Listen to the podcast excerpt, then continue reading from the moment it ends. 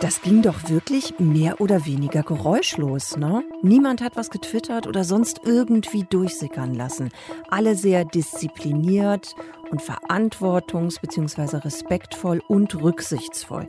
Diese Worte stehen auch drin im gemeinsamen Sondierungspapier von SPD, Grünen und FDP.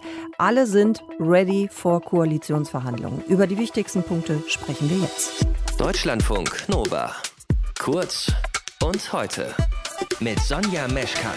Diesmal ist es dann wohl doch besser zu regieren, als nicht zu regieren. Wir sind überzeugt nach diesen Gesprächen, dass es lange Zeit keine vergleichbare Chance gegeben hat, Gesellschaft, Wirtschaft und Staat zu modernisieren findet Christian Lindner, aber auch Annalena Baerbock, Robert Habeck und Olaf Scholz. Die drei Parteien haben ihre Sondierung abgeschlossen und jetzt wird es wohl sehr, sehr wahrscheinlich Koalitionsverhandlungen geben. Und jetzt wissen wir auch endlich was über die Inhalte einer möglichen neuen Regierung. Zwölf Seiten Sondierungspapier sind heute vorgestellt worden und Katharina Hamburger aus dem Hauptstadtstudio hat sie sich schon mal angesehen. Katharina, lass uns anfangen beim Thema Steuern und Finanzen. Da hieß es ja immer, da liegen SPD, FDP und Grüne sehr weit auseinander. Was steht dazu drin im Sondierungspapier? Ja, das ist ganz interessant. Das war auch der erste Punkt, den ich mir tatsächlich angeschaut habe in dem Sondierungspapier, weil es ja immer als der größte Knackpunkt galt. Da steht erst mal drin, es soll ein Jahrzehnt der Zukunftsinvestitionen werden. Das heißt es mhm. da so schön. Ja. Und dann formuliert man das ein bisschen aus. Also es gibt so ein paar Punkte, über die vorher diskutiert worden ist. Bleiben die, kommen die, was passiert da genau? Einmal Schuldenbremse. Die Schuldenbremse soll bleiben, die soll nicht verändert werden. Das heißt ja nicht, dass keine Schulden mehr gemacht werden dürfen, aber Schulden in einem bestimmten Rahmen aufgenommen werden dürfen. Punkt, der der FDP auch sehr wichtig war. Keine Steuererhöhungen kommen. Es gibt keine neuen Substanzsteuern, es gibt keine Erhöhung von Einkommens-, Unternehmens- oder Mehrwertsteuer. Das steht da schon sehr konkret drin. Jetzt ist natürlich die Frage, wo soll dann das Geld herkommen? Mhm, genau, ja. Das eine ist, man möchte die Konjunktur anschieben, heißt es da durch äh, diverse Abschreibungsmöglichkeiten, wenn man investiert in Klimaschutz oder Digitalisierung. Und mehr Geld soll auch in den Haushalt kommen, in dem Subventionen und Ausgaben abgeschafft werden, die klimaschädlich sind. Also darunter dürfte zum Beispiel dann auch das sogenannte Dieselprivileg fallen, also dass der Diesel im Moment an der Tankstelle günstiger ist als das Benzin. Die Frage ist aber, reicht das denn tatsächlich? Weil man hat sich auch noch in das Papier reingeschrieben, dass man eventuell die Altschulden der Kommunen, dass man die Kommunen da entlasten möchte bei den Altschulden. Und das wird auch einiges kosten. Also ich bin gespannt, was da in den Verhandlungen noch übrig bleibt davon und wie das konkretisiert wird. Dann der Punkt Arbeit und Soziales. Da gibt es unter anderem ziemlich deutliche Nachrichten. Mindestlohn rauf nämlich und Hartz IV soll es so nicht mehr geben. Was ist dazu konkret bekannt? Genau, also der Mindestlohn, das ist eine SPD-Forderung, soll auf 12 Euro raufgesetzt werden im ersten Jahr und danach soll wieder eine Mindestlohnkommission eingesetzt werden und darüber entscheiden, was mit dem Mindestlohn dann danach passiert. Und Hartz IV, das soll in Zukunft Bürgergeld heißen. Das ist auch eine SPD-Forderung. Da sind auch Formulierungen jetzt im Sondierungspapier drin, die ziemlich exakt die aus dem Wahlprogramm der Sozialdemokraten sind. Was man auch machen möchte, man möchte überprüfen das Schonvermögen und die Wohnungsgröße. Das war etwas, was in Corona schon mal ausgenommen worden ist und gesagt hat, da kann das Schonvermögen höher sein, da kann auch die Wohnung größer sein. Ne? Und das möchte man wieder prüfen, ob man davon was halten kann und beibehalten möchte. Interessant ist, dass die Kindergrundsicherung kommen soll, also dass Kinder dann aus Hartz IV rausgenommen werden.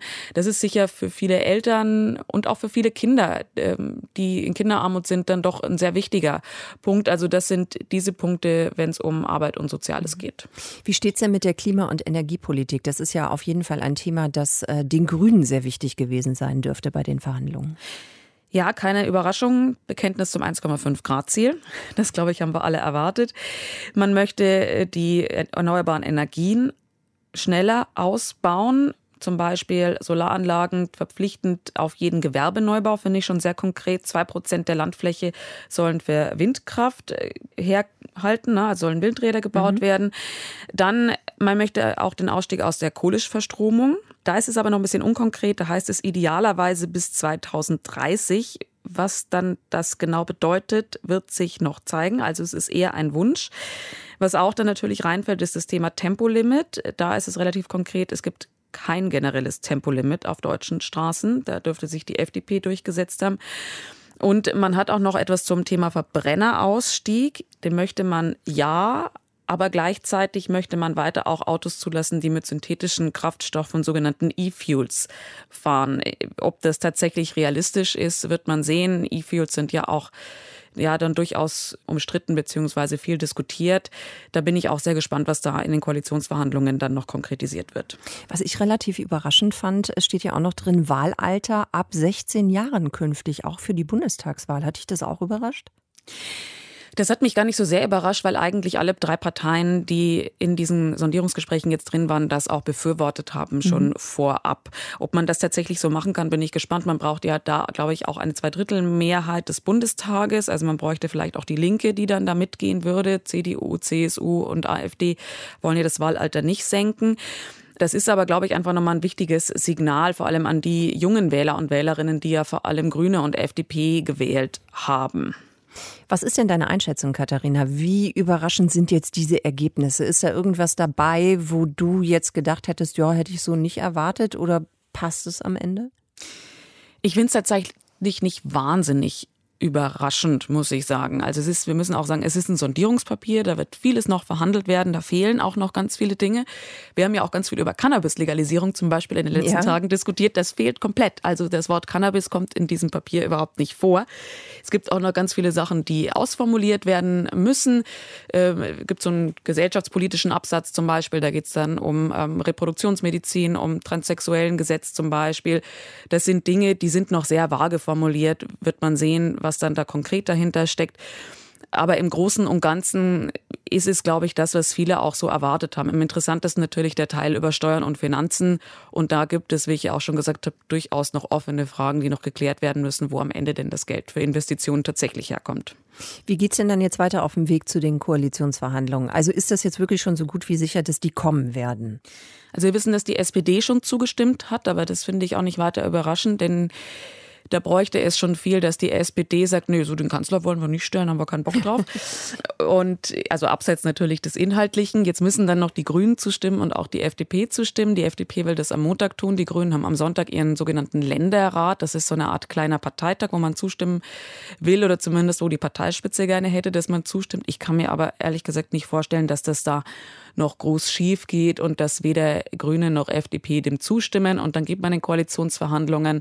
Da wird es dann wahrscheinlich auch wieder Arbeitsgruppen geben, wo man sich den einzelnen Themen dann wirklich nochmal ganz konkret widmet und wo man dann auch wirklich nochmal schauen muss, wo kommt man denn zusammen, wo sind vielleicht Dinge, wo, wo große Gräben sich nochmal auftun. Ähm, und dann gibt es ja auch nochmal eine Legitimierung durch die Basis zum Beispiel der Grünen, aber wahrscheinlich auch wieder der SPD, dieses dann Koalitionsvertrag ist. Also da ist schon noch ein Weg hin, bis die Regierungsbildung dann tatsächlich steht. Katharina, dann danke ich dir sehr für die aktuellen Infos fürs Zusammenfassen hier bei uns im Deutschlandfunk Nova Update. Danke dir. Gerne. Deutschlandfunk Nova. Kurz und heute.